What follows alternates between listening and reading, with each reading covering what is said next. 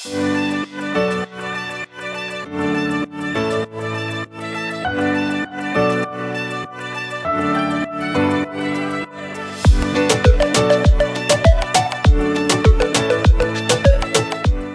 und herzlich willkommen zu deinem Podcast Futter fürs Gehirn. Ich freue mich wahnsinnig, dass du heute mit dabei bist. Mein Name ist Lisa Könings. Ich bin Ernährungsberaterin und Fitnesscoach. In diesem Podcast erfährst du, wieso Ernährung so individuell ist wie du selbst. Du wirst verstehen, warum der Ansatz One Fits All einfach nicht funktioniert, um gesund, leistungsfähig und vor allem zufrieden mit dir selbst zu sein. Klingt das spannend für dich? Na dann lass uns in die heutige Folge einsteigen. Hallo und herzlich willkommen zu einer nächsten Folge bei deinem Podcast Futter fürs Gehirn. Ja, schön, dass du auch heute wieder mit dabei bist. Heute geht es um Teil 2 zu dem Thema, so wirst du dein eigener Ernährungsexperte. Ja, damit habe ich in der letzten Folge ja schon angefangen. Äh, dort ging es um die subjektive Einschätzung. Also, dass du einfach mal in dich reinfühlst und dir die Fragen stellst nach dem Essen. Wie satt bin ich? Wie ist meine Stimmung? Wie ist meine Energie? Wenn du da noch nicht reingeschaltet hast, dann geh jetzt nochmal zurück und hör sie dir als erstes an oder natürlich geht das auch im Nachgang. So, wenn wir jetzt zu einer subjektiven Einschätzung gehen, das heißt ja, okay, wie, wie fühle ich mich? Ne? Ich gehe in mich selbst rein. Das bedeutet aber auch, dass meine Interozeption korrekt sein muss. Das heißt, ich muss schon irgendwie so ein bisschen ein Gefühl für mich entwickelt haben, ne? dass ich merke, okay, ich bin so und so satt oder meine Stimmung ist irgendwie gerade gut oder schlecht. Das ist jetzt nicht bei jedem immer so gegeben, beziehungsweise gibt es immer noch mal Optimierungsbedarf. Deswegen möchte ich euch heute noch eine zweite Möglichkeit mit an die Hand geben, als Ergänzung oder als Alternative zu der letzten Folge. Ja, also diesmal sind, werden wir eher wissenschaftlich und es geht so ein bisschen mehr um Zahlen, Daten, Fakten. So, was kannst du jetzt noch machen, wenn du nicht weißt, ähm, was du verträgst, was du essen sollst, wenn du da so ein bisschen strugglest und dir einfach irgendwie nicht sicher bist und da nochmal so ein bisschen Rat suchst, welche Ernährungsweise jetzt so die passende für dich ist. Heute möchte ich dir dafür drei Dinge an die Hand geben, die du nochmal testen darfst. Ja, also ich rede hier auch wieder vom Testen, weil Test und Retest, äh, das ist also wirklich ein ganz zentraler Bestandteil von neurozentrierten Training oder dem neurozentrierten Ansatz. Und das spielt nicht nur für Sport oder Training eine Rolle, sondern halt auch äh, für die Ernährung. Ja, weil wir einfach ganz individuell sind und damit auch immer sehr individuelle Reaktionen auf Lebensmittel oder Nahrung an sich haben. So, welche drei Dinge äh, kannst du jetzt für dich überprüfen? Das ist erstens die Temperatur, zweitens die Herzfrequenz und drittens noch der Blutzucker. Ja, das mag vielleicht für dich für erstmal ein bisschen komisch klingen. Ne? Was redet die jetzt da? Temperatur, Herzfrequenz, Blutzucker? Ich möchte doch einfach nur essen und wissen, äh, was es mir am gut tut und was ich essen darf. Aber wir wollen einfach mal ein bisschen weiter reingehen, warum das eine Rolle spielt, alle drei Punkte, beziehungsweise zwei der drei und wie du da rangehen darfst. So, gucken wir erstmal bei dem ersten Punkt der Temperatur. Also ganz vorab gesagt, wenn dir nach dem Essen kalt wird, dann ist das ein schlechtes Zeichen. Ja, das bedeutet, dass du irgendwas nicht verträgst und dass dein Stoffwechsel da nicht ganz so zufrieden mit dir ist und nicht so reagiert, wie er das im optimalen Falle tun sollte. Ja, deine Temperatur, die sollte nach dem Essen immer ansteigen zwei Wege, warum äh, das so ist. Einmal äh, gibt es eine lebensmittelinduzierte Thermogenese. Ne, schwieriges Wort, aber eigentlich sagt das nur, okay, wenn ich was esse und äh, das verdaue, ja alleine für diese Verdauungsprozesse und dadurch, dass die Nährstoffe in die Blutbahn kommen sollen ähm, und der Zucker ins Gehirn, äh, da verbraucht unser Körper halt Energie. Und immer wenn Energie verbraucht wird, wird halt auch Wärme abgegeben. Das kannst du dir auch vorstellen wie beim Auto, wenn du den ähm, Schlüssel umdrehst und einmal auf Gas äh, trittst, dann wird der Sprit verbraucht und dann wird irgendwann auch äh, der Motor und der Auspuff hinten heiß. Ja, und der wird ja auch nicht kalt, weil dann wird die Energie nicht verbraucht. Und immer wenn wir Energie äh, verbrauchen, wird das halt auch in Form von Wärme abgegeben. Das ist ein ganz normaler Stoffwechselprozess. Ganz witzig dazu auch ist oder ganz interessant ist diese nahrungsinduzierte Thermogenese, also wie wir ähm, Lebensmittel verbrennen, äh, ist sehr unterschiedlich zwischen Schlanken und Übergewichtigen. Ja?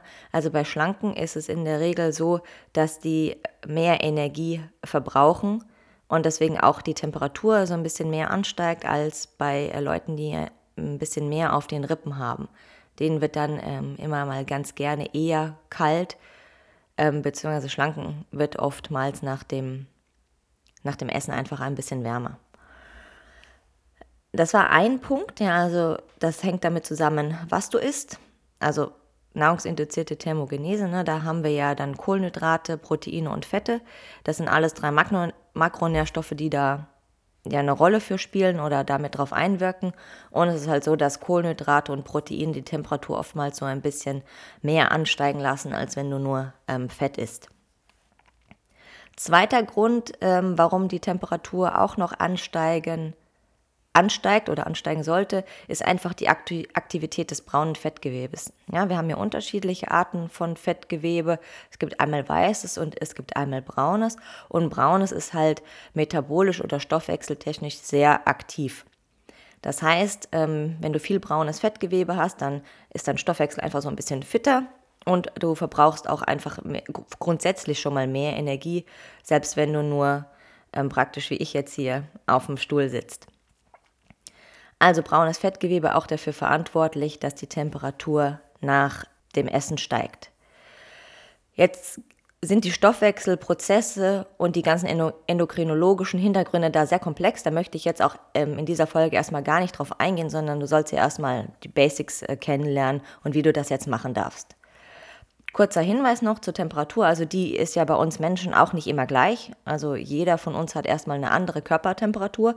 Ja, das ist nicht immer 37 Grad straight, sondern zwischen 36,5 vielleicht bis 37,5. Also ganz unterschiedlich. Ähm, kommt auch darauf an, wo du herkommst, ja, welche ethnische Herkunft du hast, ob du Mann bist oder Frau. Bei Frauen spielt da auch noch der Zyklus mit rein. Also das variiert schon stark. Und ähm, sonst ist es auch noch so, dass ähm, wir einen Tiefpunkt haben, also nachts zwischen 3 und 4 ist deine Temperatur halt ganz unten und nachmittags so zwischen 17 und 18 Uhr ungefähr, da hat die ihren Höchstpunkt erreicht. Und dann flacht sie irgendwann zur Nacht hin wieder ab. Also das darf man vielleicht noch als Randbemerkung einmal wissen. So, um wie viel Grad sollte sich denn jetzt nach dem Essen die Temperatur so ein bisschen erhöhen? Das sind so 0,2 bis 0,3 Grad. Ja, lass uns das mal ein Beispiel machen. Also wenn ich jetzt vor dem Essen gemessen habe und ich habe irgendwie 36,7 und dann danach nochmal messe und es ist auf 36,9 oder 37 angestiegen, dann ist alles safe. Ja, hatte ich einen Drop von 36,7 auf vielleicht 36,5 oder sogar noch ein bisschen tiefer, dann darf ich da nochmal genauer reinhören äh, und reinschauen und das noch ein paar Mal mehr überprüfen, ob da, was die Reaktion jetzt ausgelöst hat und woran das eigentlich gelegen hat. Also es ist so, ne, wie du ich gerade gesagt habe, Temperatur sollte steigen. Wie genau du das machst, das erkläre ich ganz am Schluss dir nochmal, ja, wie du das handhaben darfst. Jetzt denkst du, Temperatur messen, ja, so ein Quecksilberthermometer, das dauert gefühlt fünf Minuten. Ich habe doch nicht die ganze Zeit, nachdem ich was gegessen habe, fünf Minuten Zeit, um irgendwie meine Temperatur zu messen und auch noch davor. Aber es gibt mittlerweile ja wirklich äh, ganz einfache äh, Fieberthermometer. Manche äh, ähm, ja, gehen über Infrarot. Ja, die kannst du zum Beispiel ins Ohr halten oder an die Stirn. Tippst du einmal drauf, gib einen Piep, damit du gemessen hast oder damit du weißt, dass du gemessen hast oder kannst du auch ausschalten und dann hast du innerhalb von einer Sekunde deine Temperatur gemessen. Ja, jedes Thermometer ist erstmal fein. Ich empfehle dir so ein ganz praktisches, wie zum Beispiel so ein Stirn- oder Ohrthermometer. Da kann ich dir aber auch gerne nochmal einen Link dafür in die Show Notes äh, reinsetzen. Wie misst du jetzt am besten? Also eine Messung reicht nicht aus, ja, weil das ist doch ne, nicht ganz so genau, als wenn ich jetzt im Körper drinne die Temperatur messe. Und da empfehle ich dir einfach, dass du an deine Schläfe gehst, ja, da ähm, so ein bisschen rechts neben dem Auge rechts oder links neben dem Auge und zwischen dem Haaransatz. Da kannst du einfach das Thermometer ranhalten, wenn du an der Stirn misst. Und dann misst du dreimal auf der rechten Seite die Temperatur und dreimal auf der linken Seite, addierst alle Werte und nimmst Mittelwert. Und wenn du das jedes Mal so hast, dann hast du eigentlich einen ganz validen Wert. Im Ohr ne, kannst du auch dreimal äh, links messen und dreimal rechts. Warum sage ich jetzt, man sollte auf beiden Seiten messen? Es gibt da so eine Struktur im Kopf, die heißt PMAF, die regelt einfach unseren Sympathikus. Also die regelt zum Beispiel Blutdruck, die regelt Puls und die regelt halt auch äh, Körpertemperatur. Und da gibt es ein PMAF für die rechte Seite und eins für die linke Körperhälfte. Und je nachdem, wie gut oder schlecht dieses PMF halt in deinem Kopf funktioniert, kann es auch sein, dass deine Körpertemperatur oder auch dein Puls auf der rechten oder linken Seite unterschiedlich sind. Und damit du erstens das vielleicht einmal weißt, okay, die sind unterschiedlich und damit du dann auch einen Mittelwert findest und die richtige Temperatur einfach hast für dich zum Vergleichen auch, miss einfach auf beiden Seiten und nimm den Mittelwert. Ja, dann bist du erstmal ganz safe. Gut, dann lass uns mal zum zweiten Punkt gehen. So, ne, wir hatten jetzt Temperatur abgehakt, alles klar. Und dann gehen wir zur Herzfrequenz. Herzfrequenz oder auch Puls genannt ist einfach, ne, wie schnell dein Herz innerhalb von einer Minute schlägt oder grundsätzlich am Tag. Auch hier ist es so, dass Essen den Puls ansteigen lassen sollte. Ne, das zeigt auch nochmal, dass unser Stoffwechsel aktiv ist, dass da irgendwie was arbeitet, ne, dass der Blut muss auch nochmal umverteilt werden, teilweise vielleicht ein bisschen mehr von den Armen und Beinen in den Bauchraum, einfach da, wo jetzt die Lebensmittel auseinandergebaut werden. Na, dafür brauchen wir ein bisschen mehr Energie, andere Blutverteilung und das macht halt auch dein Herz und deswegen sollte deine Herzfrequenz ansteigen. Grundsätzlich ist es so, dass größere Mahlzeiten den ähm, Puls so ein bisschen mehr ansteigen lassen, als wenn ich jetzt nur, äh, weiß ich nicht, zwei Haps gegessen habe. Und was ich da auch ganz cool ähm, erfahren habe, ist zum Beispiel in den USA, dann wird auch äh, die Herzfrequenz ähm, genommen oder die Mahlzeitengröße bei Bluthochdruck. Ja, also da wird wirklich gesagt, wenn Menschen Bluthochdruck haben, dann wird ihnen empfohlen, statt drei große Mahlzeiten eher äh, fünf oder sechs kleine auf den Tag zu verteilen, damit einfach die Herzfrequenz und auch der Blutdruck dann nicht so stark ansteigt und das so ein bisschen abzupuffern. Ja, das fand ich ganz spannend als Idee oder als Info. So, wie hoch sollte jetzt dein Puls ansteigen? So fünf bis zehn Schläge sind okay und normal. Ja, also das ist absolut fein. Wie mache ich das? Ist wahrscheinlich einfacher als die Temperatur. Ne? Du kannst einfach eine Pulsuhr nehmen oder äh, gefühlt hat jeder von uns mittlerweile eine Smartwatch. Es gibt sogar Handy-Apps, die können auch den Puls messen. Habe ich schon mal gemacht, ist aber jetzt schon zwei, drei Jahre her, erinnere ich mich gerade dran. Ich glaube, die App kannst du einfach dann, also hältst du das Handy vor deine Stirn auch und dann misst es den Puls. Kann ich aber auch nochmal nachschauen und verlinke ich dir einfach mal eine App in den Show Notes, welche ich damals benutzt habe. Ja, beim mm, Puls ist es so, dass ungefähr das Maximum so nach 30 bis 60 Minuten nach dem Essen erreicht ist. Also dann ist deine Herzfrequenz am höchsten und die ist sogar auch bis zu zwei Stunden erhöht. Also das ist schon eine ganz äh, schöne Hausnummer, wie lange dein Stoffwechsel da wirklich hochgeht, wenn er optimal arbeitet. Ne? Und höherer Puls, höhere Temperatur bedeutet auch natürlich den, ähm, direkt auch mehr Kalorienverbrauch für die, die das interessiert. Ähm, einfach wenn Puls nochmal hochgeht, ne, das ist ja gefühlt wie beim Sport, also ich bin ein bisschen aktiv, das darfst du auch berücksichtigen, nochmal zum Thema ähm, Essen am Abend, ja. Also vielleicht ist es nicht für jeden, für euch optimal, wenn du sehr, sehr spät isst und direkt nach dem Essen ins Bett gehst. Ja, stell dir vor, ähm, ja, du sollst dich dann irgendwie hinlegen und zur Ruhe kommen, wenn dein Körper dir gerade Energie gegeben hat. Ja, für alle die, die nach dem Essen müde werden, ja, okay, so sollte es ja nicht sein, aber dann ist es natürlich ähm, ja ganz praktisch, wenn du Essen zum Einschlafen nimmst, aber das ist ja nicht das Ziel des Essens. Ja, das Essen soll dir ja Energie geben, wie ich schon gesagt habe, und dann ist es nicht optimal, wenn du danach schläfrig wirst und äh, dich hinlegst. Ich hatte am Anfang drei Punkte angesprochen, also auch noch den Blutzucker als dritten Parameter. Den lasse ich jetzt für die Test, für die erste Testreihe erstmal so ein bisschen außen vor, Einfach weil ich so ein bisschen davon ausgehe, dass nicht jeder anfängt, sich ein Blutzuckermessgerät zu kaufen und sich selber in den Finger zu stechen. Ja, das ist doch nochmal eine andere Hausnummer, als ich halte mir nur ein, Temper äh, ein Thermometer an die Stirn oder ich drücke auf meine äh, Smartwatch, um den Puls zu messen. Ja, nicht jeder möchte sich da mehrfach am Tag in den ähm, Finger stechen, um das auch zu wissen. Ich kann aber nur sagen, es gibt also Megadaten, ja, die man auf jeden Fall für sich selber einmal wissen sollte und auch gucken, okay, wie reagiere ich denn da drauf? auch weil ich das nicht immer merke. Ja, ich hatte zwar schon mal angesprochen, in der letzten Folge war das, glaube ich, alles klar, wenn der Blutzucker mega hoch ist, dann werde ich tendenziell auch eher müde, aber das ist nicht immer so der Fall und das darf man halt auch einfach mal messen. Aber gib mir gerne eine Nachricht oder irgendwo ähm, eine Info, dann kann ich dazu extra nochmal eine Folge machen, wie der Blutzucker sich denn da verhalten sollte als dritte Komponente. So, okay, werden wir mal ganz praktisch. Wie mache ich das jetzt mit der Temperatur und mit ähm, der Herzfrequenz? Wir machen es ganz einfach. Ja, du misst 20 Minuten bevor du was isst und du misst 20 Minuten nachdem du gegessen hast. Setz dir gerne einen Timer oder eine Erinnerung auf äh, dein Handy oder einfach, wenn du anfängst zu kochen, ja, dann kannst du ungefähr abschätzen, wann sind die 20 Minuten um, wann sitze ich am Tisch. Dass du einmal äh, vor dem Essen Temperatur und Puls misst und dann, nachdem du fertig bist, also da praktisch dein Besteck hingelegt hast oder das Essen weggeräumt, kannst du den Timer am Anfang nochmal auf 20 Minuten später setzen und dann misst du einfach ein zweites Mal. Wichtig ist, okay, ich sollte entspannt sein jedes Mal. Das heißt nicht, wenn ich jetzt irgendwie auf dem Weg zur Kantine bin oder total gestresst morgens, ja, dass ich dann irgendwie in der Hektik auch im Stehen äh, schnell draufdrücke und zu messen.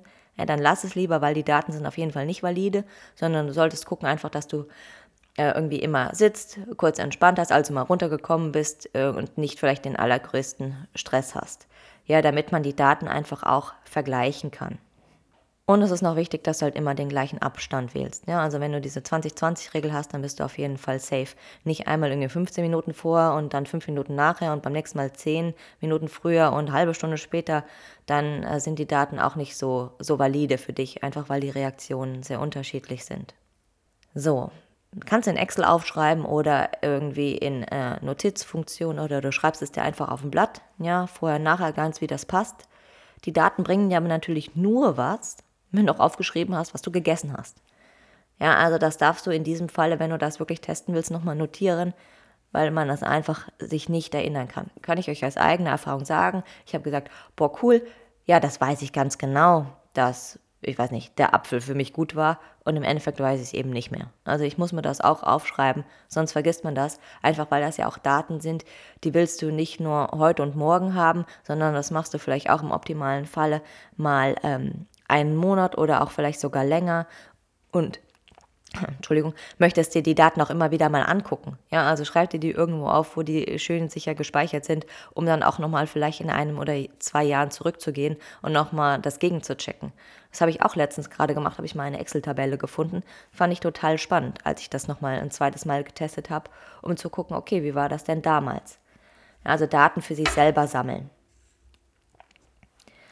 So, wenn ich jetzt aufschreiben meine, meine ich auch wirklich halt alles aufschreiben, weil es so komplex ist und so individuell und so viele Einflussfaktoren, da darfst du dann wirklich schon genau sein, wenn du auch wirklich dein eigener Experte werden möchtest. Am Anfang darfst du es dir aber auch gerne ein bisschen einfacher machen, indem du einfach mal ein isoliertes Lebensmittel testest. Das heißt, okay, du isst mal einen Apfel, du isst mal die Scheibe Brot, die du sonst immer isst, mal eine Banane.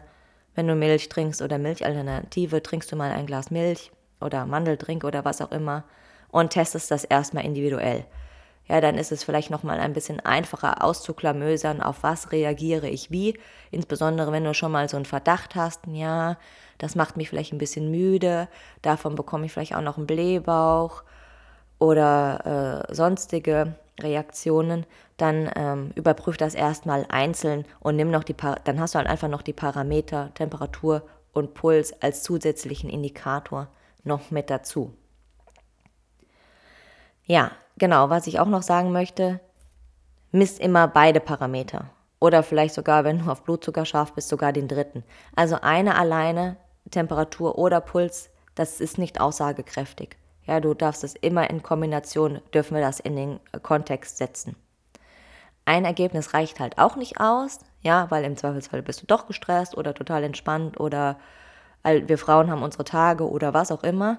Ja, also miss gerne äh, ein Lebensmittel drei bis fünfmal.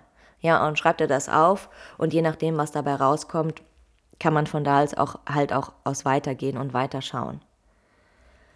Es ist total normal, wenn die Daten ein bisschen unterschiedlich sind. Ja, es ist nie eine gerade Linie und alles in unserem Körper ist äh, total straight und einfach zu erklären wenn du da Fragen hast und mit deinen Daten so gar nicht klarkommst, dann schreib mir auch gerne. Ne? Dann kann ich dir einen Rat geben, wie ich die Daten interpretiere und was ich daraus ableite oder dir raten kann.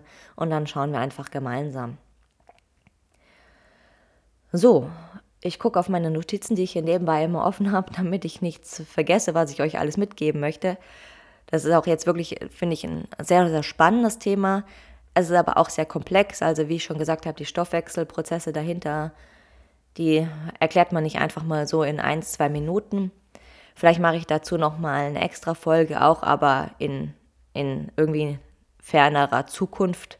Einfach, damit ich euch nicht direkt verschrecke hier, ähm, weil es auch für, den, für das Endeffekt gar nicht wichtig ist. Ja? Ich möchte einfach gucken, okay, ne, wie reagiert meine Temperatur und mein Puls, steigen die oder fallen die? Ähm, und dann bin ich damit erstmal gut bedient, unabhängig davon, was jetzt bei dem Stoffwechsel, meine Stoffwechsellage da im Hinter, äh, ja, im Hinter, Hinterzimmer macht. Für das Endergebnis oder für den weiteren Weg, wie man dann da rangeht, ist das im Endeffekt erstmal gar nicht wichtig, insbesondere nicht für den Endverbraucher. Ja? Wenn du jetzt nicht zum Beispiel irgendwie ähm, Trainer oder Ernährungstherapeut bist. So, dann möchte ich auch zum Ende kommen. Ich hoffe, es hat euch gefallen. Ich hoffe, es ist mal ein neuer Anreiz für euch, ja, mal was Spannendes, was ihr vielleicht sonst noch nicht so gehört habt oder auch noch nicht für euch getestet habt. Ich kann euch nur dazu ermutigen, das wirklich mal durchzuziehen und einfach mal auszuprobieren. Hier gilt auch wie immer die Regel, ne? es muss nicht 100% sein oder 0, Du kannst auch erstmal sagen, alles klar, ich mache das erstmal nur fürs Frühstück oder nur für ein Lebensmittel und teste das drei bis fünf Mal und guck, was rauskommt. Also kein Stress. Ne? Ich weiß, das ist Arbeit, habe ich selbst schon erfahren. Man darf sich damit beschäftigen. Äh, das macht man nicht eben mal so in, in einer Minute, besonders nicht am Anfang. Wobei ich dazu auch sagen möchte, ne, also Temperatur und Puls messen, das dauert 15 Sekunden, wenn überhaupt. Also das geht mega schnell. Kurz nochmal aufschreiben ja, je geübter du da wirst und je mehr du das vielleicht auch so ein bisschen in deine Routine einbaust, dann ist das wirklich wenig Aufwand am Tag. Und ich kann euch nur sagen, es lohnt sich, das für sich zu investieren, ja, in seine Gesundheit, in das Wissen über sich selbst. Und ja, probier es einfach mal aus. Und mit dem neuen Wissen, mit den neuen Impulsen entlasse ich dich dann in den Rest des Tages oder in den Abend, wann auch immer du diese Folge gerade hörst. Macht's gut! Vielen lieben Dank, dass du bis zum Schluss mit dabei geblieben bist. Das bedeutet mir wirklich viel. Wenn du keine Folge mehr verpassen möchtest, dann abonniere doch einfach diesen Podcast. Und natürlich freue ich mich auch riesig über eine 5-Sterne-Bewertung von dir, wo auch immer du diese Folge gerade hörst. In diesem Sinne wünsche ich dir einen wundervollen Tag, genieß ihn. Wir hören uns nächste Woche wieder. Tschüss!